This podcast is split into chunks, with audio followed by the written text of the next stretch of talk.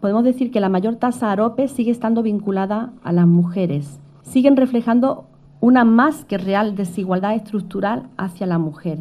Las mujeres asalariadas en Andalucía cobran de media al año 3.860 euros menos que los hombres, lo que supone una brecha salarial del 26,8%.